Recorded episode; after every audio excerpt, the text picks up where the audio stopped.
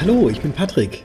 Mit dem virtuellen Zukunft für Finanzberatung Tourbus bin ich quer durch die Republik unterwegs, immer auf der Suche nach interessanten Gesprächspartnern aus einer der wohl spannendsten Zukunftsbranchen.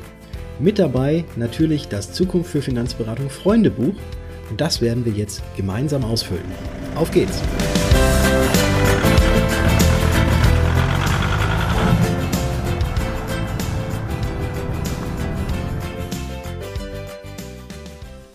Heute führt mich meine Reise in die Hauptstadt nach Berlin. Ich treffe mich dort mit Semi Karajus.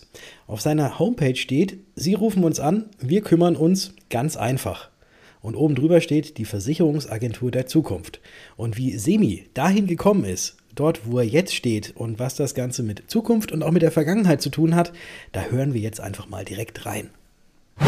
Ja, Semi, schön, dass ich heute bei dir sein kann. Ich habe ja direkt hier vorne auch einen Parkplatz vor deinem Büro gefunden und da oben prangt ganz groß das Allianz-Logo und dann steht F200 dahinter.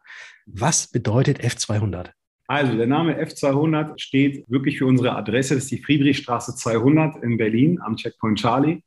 Und wie der Name aber zustande kam, ist sehr interessant, weil zu dem Zeitpunkt äh, haben wir Flächen gesucht, um unser Konzept zu realisieren. Und die Friedrichstraße war äh, oder ist in Berlin eine historische Straße, eine Straße, wo wirklich sehr gestandene Unternehmen sind, sehr exklusiv. Und ja, zu dem Zeitpunkt, wir sind seit, wie gesagt, fast zehn Jahren hier, zu dem Zeitpunkt wollte ich nicht unbedingt, dass mein Nachname an der Wand steht, weil äh, Karajus ist sehr gewöhnungsbedürftig. Man merkt, dass es ein ausländischer Name ist und es kann sein, dass der eine oder andere vielleicht äh, ja äh, nicht unbedingt reinkommen will. Leider haben wir das, äh, zu der Zeit war es noch extremer, vielleicht jetzt auch noch ein bisschen in Deutschland. Und deswegen äh, habe ich gesagt, wir brauchen einen neutralen Namen. Deswegen, das Haus heißt F200, äh, weil der Architekt sich an dem Konzept gehalten hat. Wir haben auf der gegenüberliegenden Seite Quartiere und also diesen einen Buchstaben, Quartier 205, 206. Und äh, er hat gesagt, okay, wir nennen das Haus jetzt F200. Und ja, dann habe ich meine Agentur Allianz F200 genannt. Und äh, die Allianz fand das am Anfang äh, nicht so schön. Ähm, aber der Name hat sich so schnell etabliert, äh, dass sie dann auch verstanden haben, dass es mittlerweile so eine eigene Marke geworden ist. Und deswegen heißen wir mittlerweile halt Allianz F200, Generalvertretung Semikarius. Das zu dem Namen. Und das F kann ja natürlich auch für Freundschaftsbuch stehen, was wir jetzt gemeinsam ausfüllen. Ja. Genauso wie es auch für Finanzen, für Fun und was, was auch immer stehen kann. Alle. Ja. Und deswegen schlage ich jetzt auch das Freundschaftsbuch auf. Und du hast, hast es gerade eben gesagt, du bist seit zehn Jahren in, die, in diesem Gebäude drin. Wie alt bist du eigentlich? Das ist nämlich die erste Frage, die hier drin steht. Ich bin Stand jetzt 38 und werde nächstes Jahr im April 39. Da können wir uns noch die Hände reichen. Gleiches Alter habe ich auch. Perfekt. Ja, aber bei mir ist im Jahr 2021, nee, 2022 ist bei mir schon Schluss mit der 3. Ah, okay. Und du lebst ist die nächste Frage. Du lebst auch privat in Berlin. Genau, privat bin ich auch in Berlin, hier geboren, hier aufgewachsen und lebe mit meiner Ehefrau und mit meinen beiden Söhnen, mit dem Ayman und mit dem Egeman, äh, die sechs und vier sind und haben gerade eine aufregende Zeit, weil mein Sohn morgen eingeschult wird. Oh, oh. ja, dann, dann hast du die Schultüte schon gepackt. Ja, das ist ja. Wahnsinn. Also morgen ist es soweit. Wie, wie ist denn das eigentlich jetzt heutzutage noch äh, mit, dem, mit der Einschulung? Gibt es dann da noch so ganz viel Süßigkeiten oder muss da jetzt schon irgendwie, keine Ahnung, die neueste App und sonst was drin sein oder ein Handy mit drin sein? Also ich muss gestehen, dass wir da sehr klassisch aufgestellt sind und äh, aber ich auch sehr froh bin, dass ich eine tolle Ehefrau an meiner Seite habe, die dieses ganze Thema angenommen hat. Äh, ich, ich unterstütze so ein bisschen, aber die Mama hat das gut hinbekommen. Da sind klassisch alle Buntmalstifte drin, alles, was so ein Kind, äh, Kindesherz so erfreut und klar, viele Süßigkeiten.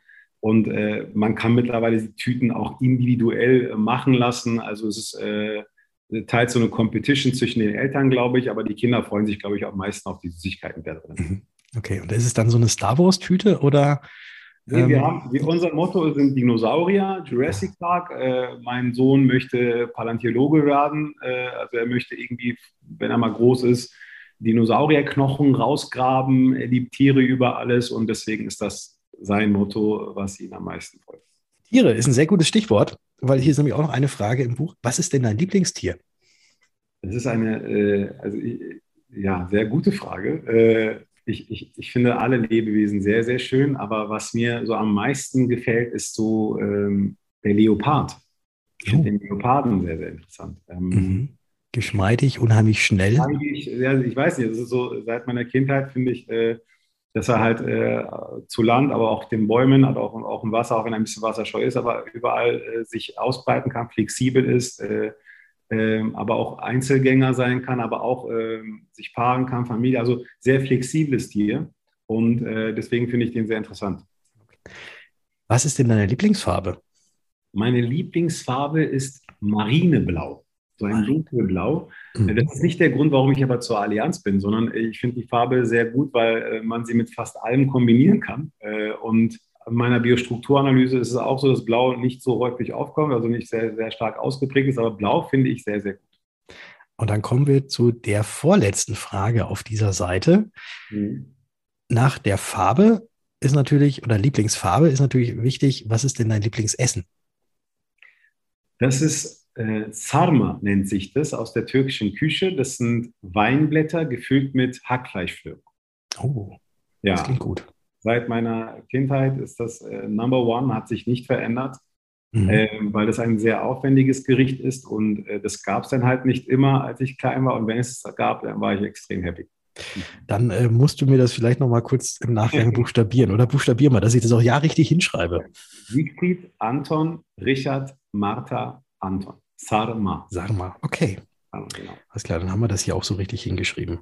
Ne? Wäre ja schlimm, wenn im Freundschaftsbuch irgendwas nicht, nicht richtig stehen würde. Und dann die letzte Frage. Was darf in deinem Kühlschrank niemals fehlen? Milch. Milch. Milch. Okay. Weil äh, du kennst es, man hat so Abende, wo man nicht so einen großen Hunger hat oder morgens und will man einfach ein bisschen Müsli essen oder irgendwie so etwas und dann darf Milch halt einfach nicht fehlen. Okay, also dann die, aber die 3,5. Ja, äh, am besten noch laktosefrei, aber ja, irgendwie so etwas, ja. okay, alles klar. Semi, ich blättere mal weiter auf die nächste ja. Seite, die hier drin steht. Und da ist es so, dass uns Menschen aus der Finanzbranche häufig sehr nachgesagt wird, dass wir ziemlich faktenorientiert werden und eher weniger kopfgesteuert. Und deswegen möchte ich jetzt gerne mal von dir mal so ein paar Sachen wissen, die du frei aus dem Bauch heraus entscheiden kannst. Es sind nämlich Fragen, die entweder oder beinhalten, also Alternativfragen. Und du einfach ganz spontan antwortest auf die beiden Fragen. Sehr gerne. Strand oder Berge? Strand.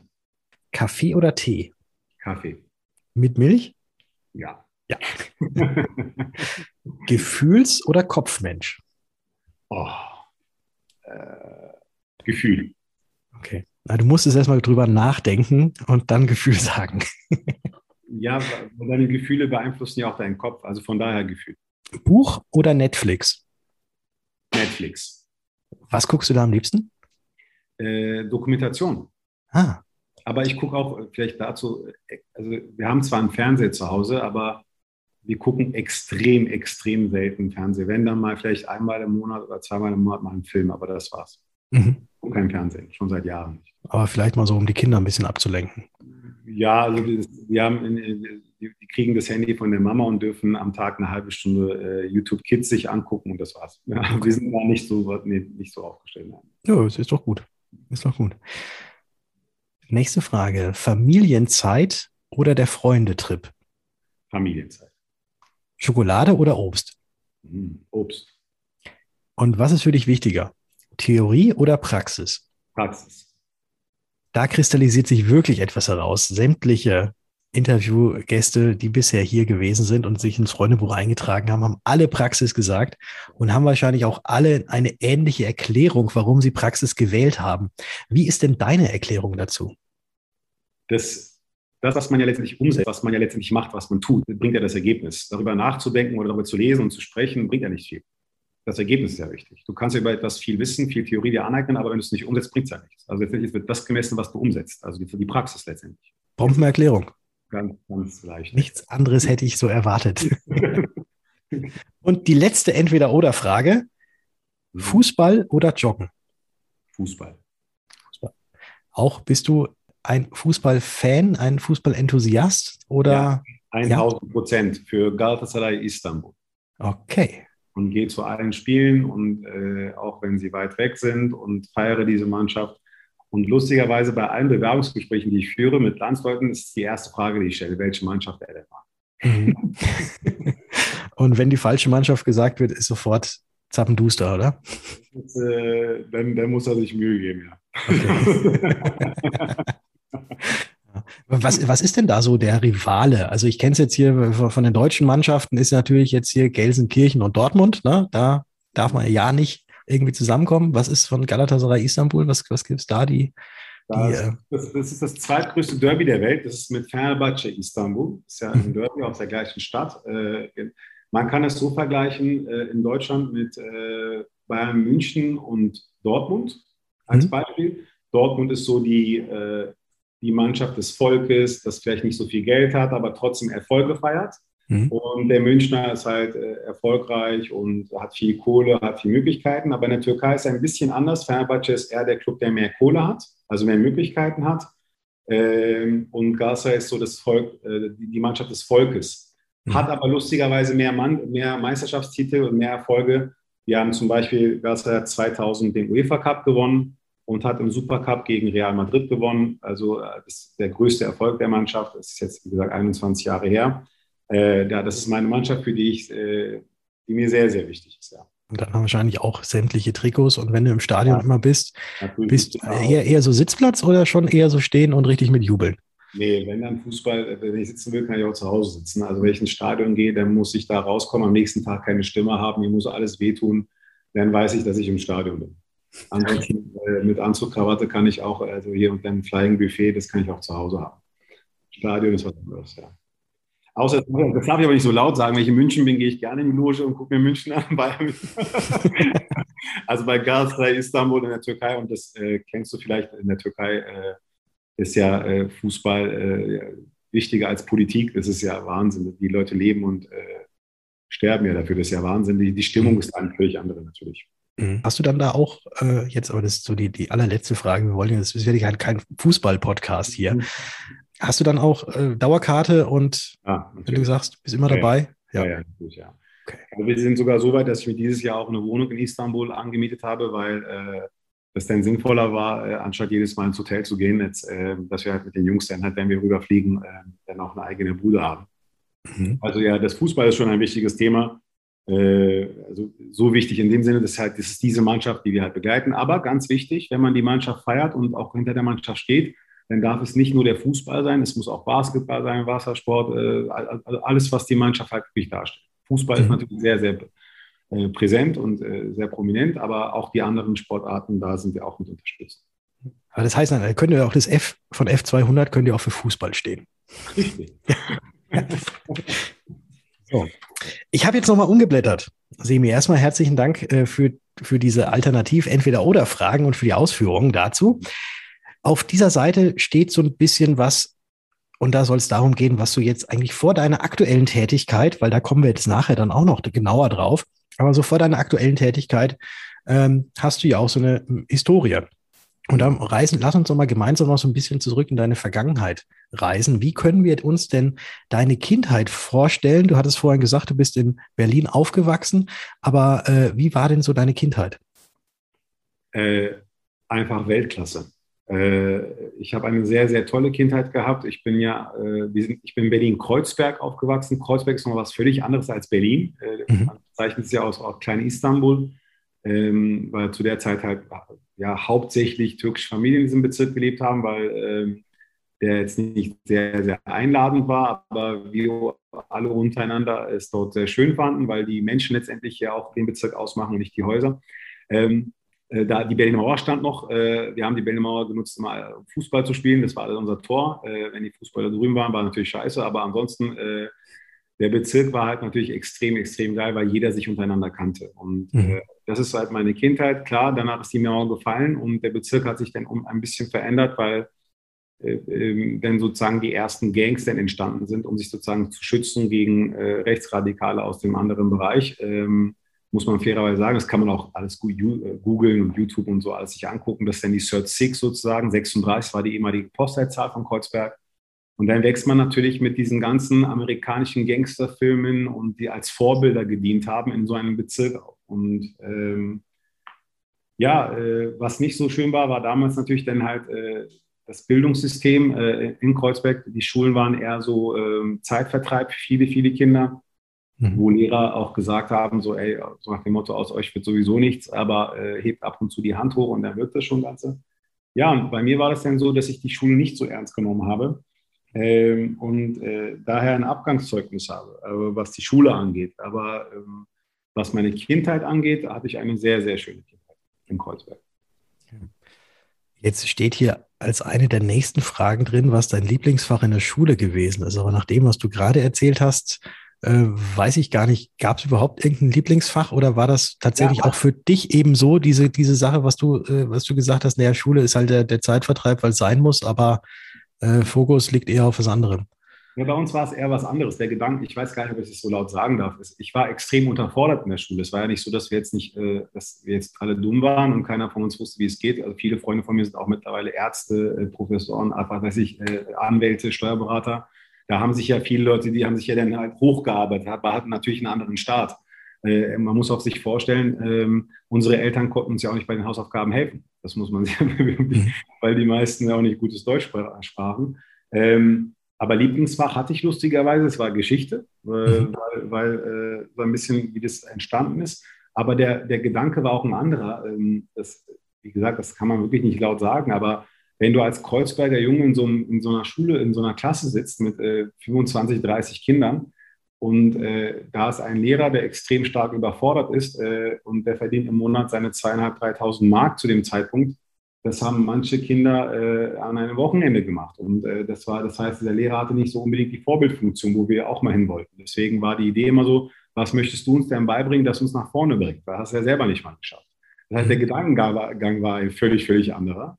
Äh, und deswegen war die Schule für mich so äh, eher langweilig und habe das Ganze nicht so ernst genommen. Muss dann zur Abendschule, um meine Schulpflicht zu erfüllen und habe dann äh, ja, bin dann andere Wege gegangen, erstmal bis ich dann zur Finanzdienstleistung kam. Da kommen wir auch gleich nochmal drauf, welche Wege du da gegangen bist. Aber was war denn damals so dein Berufswunsch? Mein Wunsch war es, einen Anzug zu tragen. Mhm.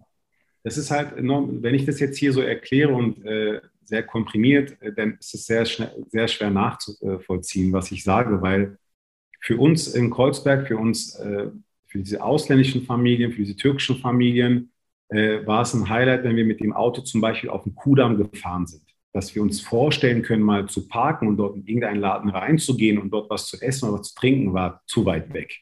Aber das Highlight war es dann im Auto einfach auf dem Kudamm zu fahren. Und dort habe ich dann immer so ja, diesen deutschen Mann gesehen mit Anzug, Krawatte, mit diesen Schuhen und habe gesagt, ey, wenn ich groß bin, dann möchte ich auch gerne einen Anzug tragen. Der Beruf an sich war mir eigentlich völlig egal, aber ich wollte unbedingt einen Anzug tragen, weil das war so der Status damals, dass man erfolgreich ist, dass man äh, es geschafft hat, dass man äh, in der Champions League ist. Und deswegen hatte ich keinen bestimmten Berufswunsch, sondern ich wollte unbedingt einen Anzug tragen. Ich habe dann aber in der Schulzeit ein Praktikum gemacht, erstmal im Kindergarten, wo ich war, das war sehr einfach. Und dann aber, wo ich 15 war, in einem Immobilienbüro. Und das war dann auch ganz cool. Und da habe ich so gesehen, ey, man kann richtig cool Geld verdienen. Und da haben auch alle einen Anzug an und eine Krawatte an. Also einen direkten Berufswunsch, den gab es nicht, aber ich wollte unbedingt einen Anzug anhaben. Und den kannst du ja jetzt momentan in deiner aktuellen Situation, kannst du den ja immer noch sehr, sehr gut und gerne tragen. Wobei ich aber auch glaube, dass jetzt so mittlerweile wahrscheinlich es gar nicht mehr immer nur mit Anzug ist, äh, ist bei dir, oder? Ja, mittlerweile, äh, was ich damals nicht wusste, gibt es auch ein Leben nach dem Anzug. Nein, es, es kommt an, ähm, wie der Tagesablauf ist. Äh, der ist ja bei mir recht gut durchgetaktet, äh, was gut gesteuert wird von meinem Team. Äh, je nachdem, mit wem ich mich treffe, zu welchem Anlass, klar, wenn ich zum Notar gehe oder äh, Termine mit Banken habe oder mit äh, gewissen Kunden, die ein gewisses Alter haben, äh, wo halt noch dieser Respekt da ist in Form eines Anzugs, einer Krawatte, dann ziehe ich das sehr gerne an. Wobei ich auch Anzüge sehr, sehr gern mag, muss ich gestehen. Also ich ziehe sehr gerne Anzüge an. Aber äh, natürlich äh, ist auch Casual, äh, nicht nur der Casual Friday, sondern the Casual Week ist auch äh, on board. Das heißt, äh, recht entspannt. Weil wenn, wenn, man mit dem Motorrad unterwegs ist oder mal so, dann kann man sich auch mal ein bisschen entspannter anziehen. Das stimmt, das stimmt wohl. Und jetzt haben wir hier noch eine der letzten Fragen hm, auf, auf dieser Seite, bevor es dann ähm, weitergeht mit den Themen tatsächlich, wie du denn jetzt dann wirklich in die Finanzbranche gekommen bist und äh, welche Wege du da eingeschlagen hast und wo du jetzt ähm, heute stehst. Und zwar gibt es auch noch Erfahrungswerte eben aus dieser Jugendzeit, auf die du heute in deinem Beruf noch sehr, sehr gut zurückgreifen kannst, weil dich das irgendwie nicht nur geprägt hat, aber weil dir das irgendwie auch ein, Zeichen gegeben hat, ähm, damit du, wo du jetzt heute weißt, okay, wenn ich das damals nicht gehabt hätte, würde ich, hätte ich heute irgendwelche anderen Entscheidungen getroffen. Ja, 100 Prozent. Also erstens, das äh, Motto, das Motto unserer Agentur, aller meiner Unternehmungen ist, vergiss niemals, woher du kommst. Deswegen auch in Kreuzberg oder in den anderen Stores, die wir haben, ist riesengroß die Zahl 36 an der Wand. Mhm. Die signalisiert, Junge, vergiss nicht, woher du kommst. Mhm. Es ist vollkommen egal, wo du jetzt aktuell stehst, vergiss aber bitte niemals, woher du kommst. Und äh, das ist das Wichtigste, was ich mitgenommen habe aus meiner Kindheit. Aber zudem auch vieles, vieles mehr, weil ähm, wir sind natürlich anders aufgewachsen in diesem Bezirk. Wir haben andere Werte. Äh, da ging, unsere Eltern waren ja gar nicht in der Lage, sich so um die Erziehung zu 100 Prozent zu kümmern. Klar, die haben das Beste gemacht, was sie machen konnten, aber die mussten auch drei Schichten in den Fabriken arbeiten. Ähm, also es ist jetzt nicht so wie jetzt, also wenn ich mir das Leben meiner Söhne jetzt angucke und mir meine Kindheit angucke, dann äh, sind da Dimensionen dazwischen. Und äh, trotzdem haben meine Eltern alles Mögliche versucht, das Beste aus, äh, für meine Schwester und für mich das Beste zu, zu erschaffen, zu mitbringen. Aber sie haben uns ein, eine Sache mitgegeben, das waren Werte, auf die man, äh, dass man Respekt haben muss. Es ist vollkommen egal, ob jemand reich, arm, dick, doof, dünn, egal wie er ist, Mädchen, Frau, Mann, Junge äh, hab vor jedem Menschen einfach Respekt. Das ist ganz, ganz wichtig. Vergiss nicht, woher du kommst. Und das sind so Themen, die natürlich mich auch heute immer noch prägen und diese, wo ich auch diese Sachen meinen Kindern auch natürlich mitgebe und versuche mitzugeben. Zu der Frage noch, wie ich zu dem ganzen, wie ich zu der Finanzdienstleistung gekommen bin. Das steht jetzt auf der nächsten Seite. Also nächsten das, das steht jetzt auf der nächsten Seite. Aber da blättern wir jetzt einfach mal rum, weil das ist dann nämlich tatsächlich auch hier dann die Frage, ja, wie bist du in den Finanzbereich gekommen und wieso hast du dich für den Finanzbereich entschieden? Es ist so, dass äh, ich ja, nachdem ich die Schule äh, ja nicht so ernst genommen habe, ähm, war mein, mein, Vater war selbstständig in der Gastronomie, da musste ich anfangen, so mit 13, 14 äh, in unserem Familienbetrieb äh, anfangen zu backen. Also ich bin morgens um zwei, um drei Uhr aufgestanden, und äh, stand dann vor so einem äh, Backofen mit 180, 22 Grad und hat dann Brötchen, äh, äh, Croissants und solche Sachen gebacken und äh, bis Mittag gearbeitet, an der Kasse habe Kaffee gemacht. Also das war dann so mein Alltag. Mhm. was aber eins meiner größten Hobbys ist, ist Musik. Ich habe damals dann irgendwie ein bisschen Geld gespart und habe angefangen als DJ zu arbeiten mit Platten und, äh, und habe dann es geschafft, in so einer türkischen Diskothek äh, den Eigentümer davon zu überzeugen, in Begleitung dort auflegen zu dürfen. Und ähm, das war richtig cool und äh, habe dann so ab und zu so als DJ gearbeitet, so in meiner Jugend, bis dann äh, irgendwann ähm, meine Schwester mich gezwungen hat, zu einem Casting zu gehen. Und ich war dann auf so einem Casting, da ging es um den längsten Laufsteg der Welt, um den, den großen Coup, der auch in Berlin stattgefunden hat. Und dafür wurde ich gecastet und habe dann äh, ein paar Jahre international als Model gearbeitet. Und oh. das war halt einfach, äh, einfach äh, krass, weil du kommst aus diesem Bezirk, äh, der, ja, wie soll ich sagen, äh, nicht so einen großen Horizont besitzt, sagen wir so, was so das Internationale angeht, was diesen, was diesen Modeln angeht, wie, wie Modeln, das machen doch nur Frauen und nicht echte Männer und bla bla. Und dann bist du auf einmal in so einer anderen Welt und lernst denn die Welt äh, kennen, wie groß sie ist, wie schön sie ist, lernst andere Menschen, andere Kulturen kennen. Und das hat mir natürlich äh, viel mitgegeben, wo ich dann auch gelernt habe, halt meinen Horizont zu erweitern, wo ich gelernt habe, mit auf andere Menschen zuzugehen, aus mir herausgekommen bin natürlich. Und dann war es wirklich so, dass ich eines, Nacht, äh, eines Tages, also nachts im Club war, unterwegs war und dann kam so ein Typ zu mir mit Anzug, Krawatte und hat gesagt, und dieser Satz, äh, ist der, der ist sehr wichtig, den, den benutze ich immer noch in meinen Rekrutierungsgesprächen oder Bewerbungsgesprächen. Er hat etwas sehr, sehr Entscheidendes gesagt und das stimmt zu 100 Prozent junger Mann, dürfte ich Sie kurz ansprechen? Ich so, ja, worum geht's? Also, wissen Sie, man kann im Leben alles verändern. Alles. Man kann das Aussehen verändern, indem wir zum Friseur gehen und schöne Klamotten holen. Man kann den Wissensstand verändern, indem wir lesen, indem wir lernen. Man kann die finanzielle Situation verändern, indem wir Geld verdienen, Geld sparen. Aber eine Sache, die gibt es, die kann man nicht verändern. Und das ist die Ausstrahlung. Entweder man hat sie oder man hat sie nicht. Und du, junger Mann, hast diese Ausstrahlung. Und deswegen möchte ich dich gerne kennenlernen. Und daraufhin habe ich natürlich als 18-Jähriger äh, wie folgt reagiert, dass ich gesagt habe, du, hey, coole Ansprache, finde ich gut, aber ähm, ich stehe auf Frauen, äh, ist nicht so mein Ding. Dann hat er mich ausgelacht und gesagt, ich mache dir gerade ein Jobangebot und nicht privates Angebot. und, und äh, meinte, pass auf, zieh dir einen Anzug an und wir treffen uns die nächsten Tage und ich erzähle dir, wie ich dich zum Millionär machen kann. Und ich so, äh, Millionär und Anzug? Und ich so, ja, warum nicht? Da gehe ich mir das mal anhören. Und dann haben wir uns, glaube ich, die nächsten Tage getroffen in so einem Café. Ich habe mir auch wirklich einen Anzug angezogen und bin dahin und hat er gesagt, ja, es gibt Chancen, man kann das machen, dieses Jahr. Worum geht es denn aber letztendlich? Dann meinte er, ja, es geht darum, ich bin von der Hamburg-Mannheimer, von der HMI und ich möchte dich gerne auf ein Grundseminar einladen, dass wir halt zusammen einen Vertrieb aufbauen und Versicherung verkaufen. Als ich das gehört habe, bin ich aufgestanden und weggerannt. Die, die übliche, also machen, glaube ich, die meisten, wenn sie das Wort Versicherung hören. 80 Prozent aller Menschen wurden schon mal in Deutschland von der HMI oder von Vertrieben angesprochen. Ja, das war halt wirklich so eine klassische Ansprache von einem Strukturvertrieb, von der, Hamburg, von der HMI. Mhm. Und äh, war natürlich nichts für mich. Er meinte, Grundseminar kostet 120 Euro. Ich so, wenn du mich einladen willst, warum soll ich Geld bezahlen? Ja, um deine Ernsthaftigkeit zu sehen. Ich sage, so, nee, ist nicht so mein Ding. Naja, nichtsdestotrotz war ich dann zu Hause, das Thema war für mich gegessen und mein Vater hat so gefragt, warum hast du einen Anzug an? Ich so, ja, da war so ein Typ und der wollte irgendwie mich auf ein Seminar bringen. So, er so, was für ein Seminar ist so eine Versicherung? Mein Vater ist ausgerastet. Mhm. Mein Vater ist ausgerastet und hat gesagt, denk an die Ehre unserer Familie. Was sollen die Leute über uns denken, wenn du Versicherungen verkaufst? Was ich erzähle, ist ja auch 2002. Also ich meine, das ist ja ein paar Jahre her. Ja. Und äh, wir haben ja heutzutage immer noch zu kämpfen mit, der, mit dem Ruf unserer Branche, aber du weißt es, vor 20 Jahren war es ja noch extremer. Genau. und äh, mein Vater ist ausgerastet und äh, er meinte, wenn mein Sohn Versicherung verkauft, dann darfst du dieses Haus nicht vertreten. Es war für ihn so, als ob ich irgendwie, weiß ich nicht, was gemacht habe. Und äh, ja, was macht ein 18-jähriger Junge in dem Moment? Der sagt ja nicht, Mensch, Papa, hast recht, ich vergesse das mal. Der sagt, weil du so reagierst, gehe ich dahin. Und aus Trotz bin ich auf dieses Seminar. Aus Trotz bin ich auf dieses Seminar und ja, saß dann dort in Hannover. Das war der Zusammenschluss von mehreren Geschäftsstellen, ich glaube von Lüneburg, Hamburg, Hannover und Berlin. Ja, und dann wurden da Leute geehrt, die wir coole Berliner, so jemand aus Lüneburg, ja, war ja dann uncool, wir sind die Hauptstadt, wir sind Kreuzberger, wir sind coole Jungs.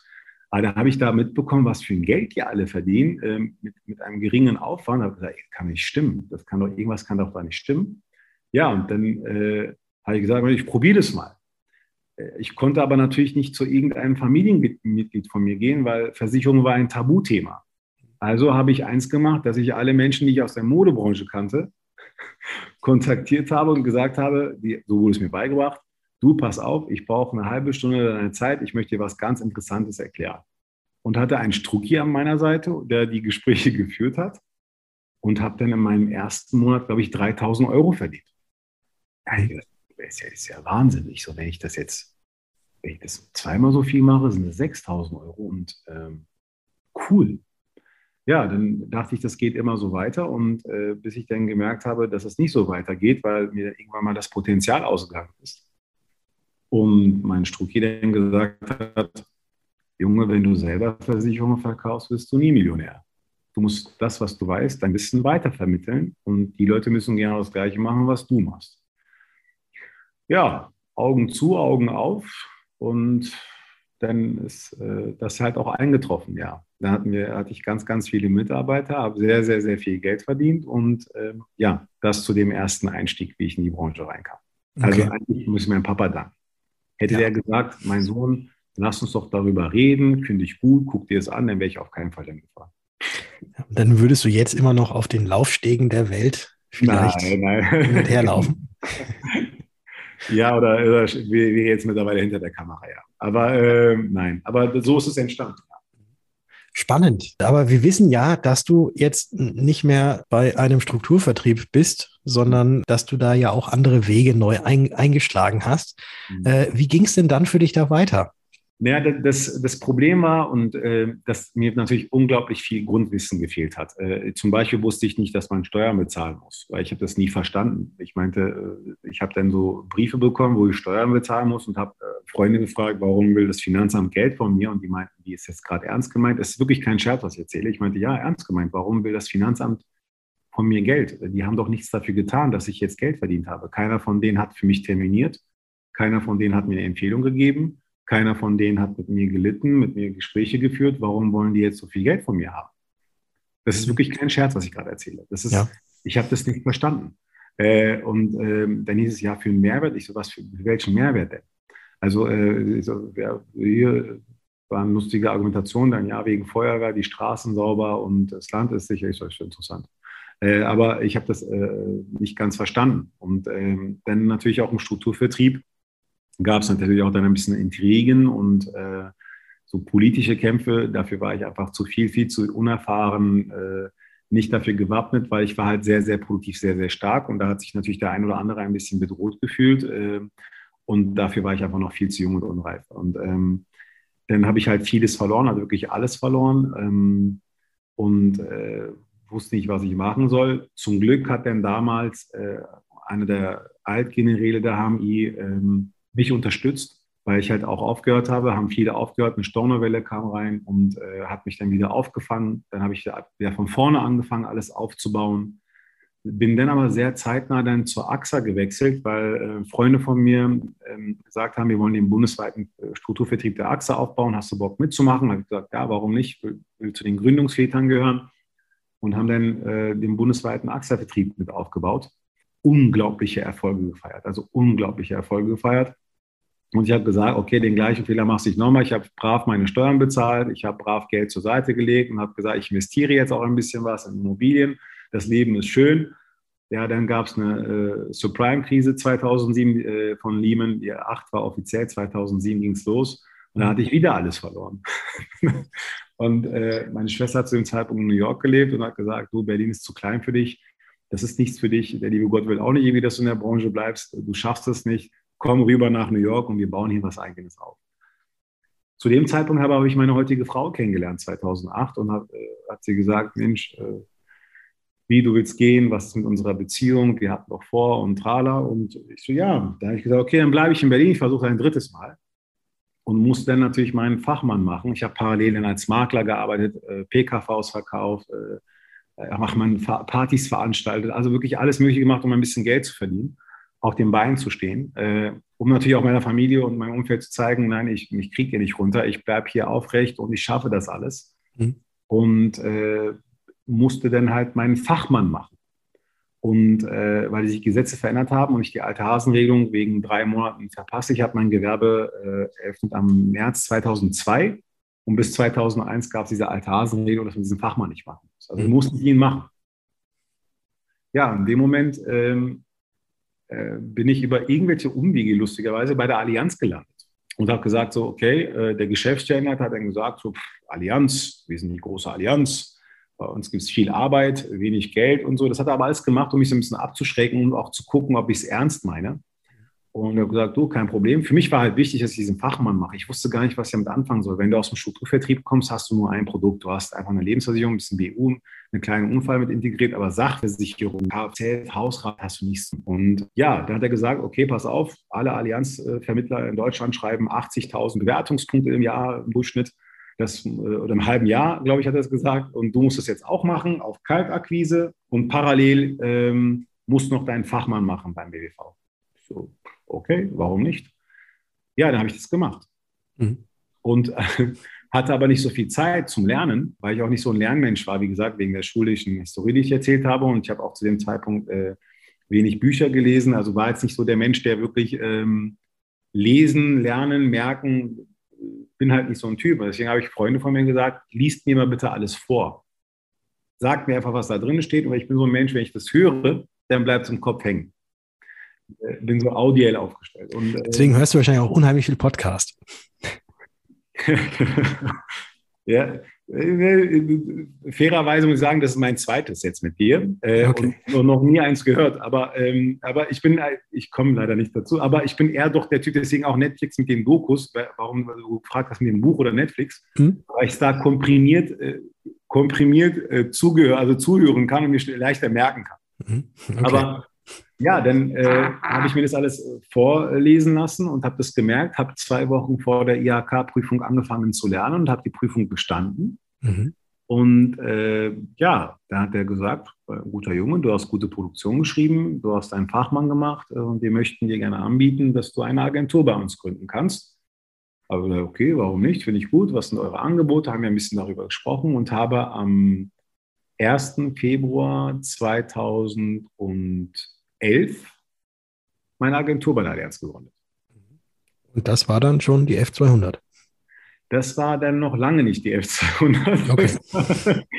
war, weil ich äh, äh, erstmal ohne Büro, äh, ohne Innendienstkraft, ohne gar nichts erstmal angefangen habe. Und dann mit einem Kumpel zusammen haben wir uns ein Büro angemietet. Er ist mit seiner Agentur rein, ich bin mit meiner Agentur rein haben versucht, ein bisschen was zu machen. Ich habe parallel noch ein bisschen Gastro gemacht, weil es von den Eltern kam, so ein bisschen hier, ein bisschen da, war aber immer produktiv und äh, deswegen war die Allianz auch zufrieden mit mir.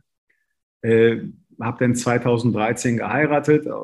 Kurz eine Zahl, auf meiner Hochzeit waren 1400 Gäste. Äh, das musste alles organisiert werden ähm, und habe mich dann viel mehr um die Hochzeit gekümmert, um viele andere Sachen.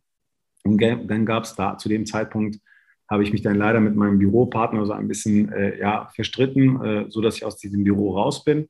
Und dann stand wieder diese Frage, okay, Semi, was machst du jetzt? Verlässt du die Allianz, gehst nach New York, machst du was völlig anderes? Ich hatte gute Jobangebote.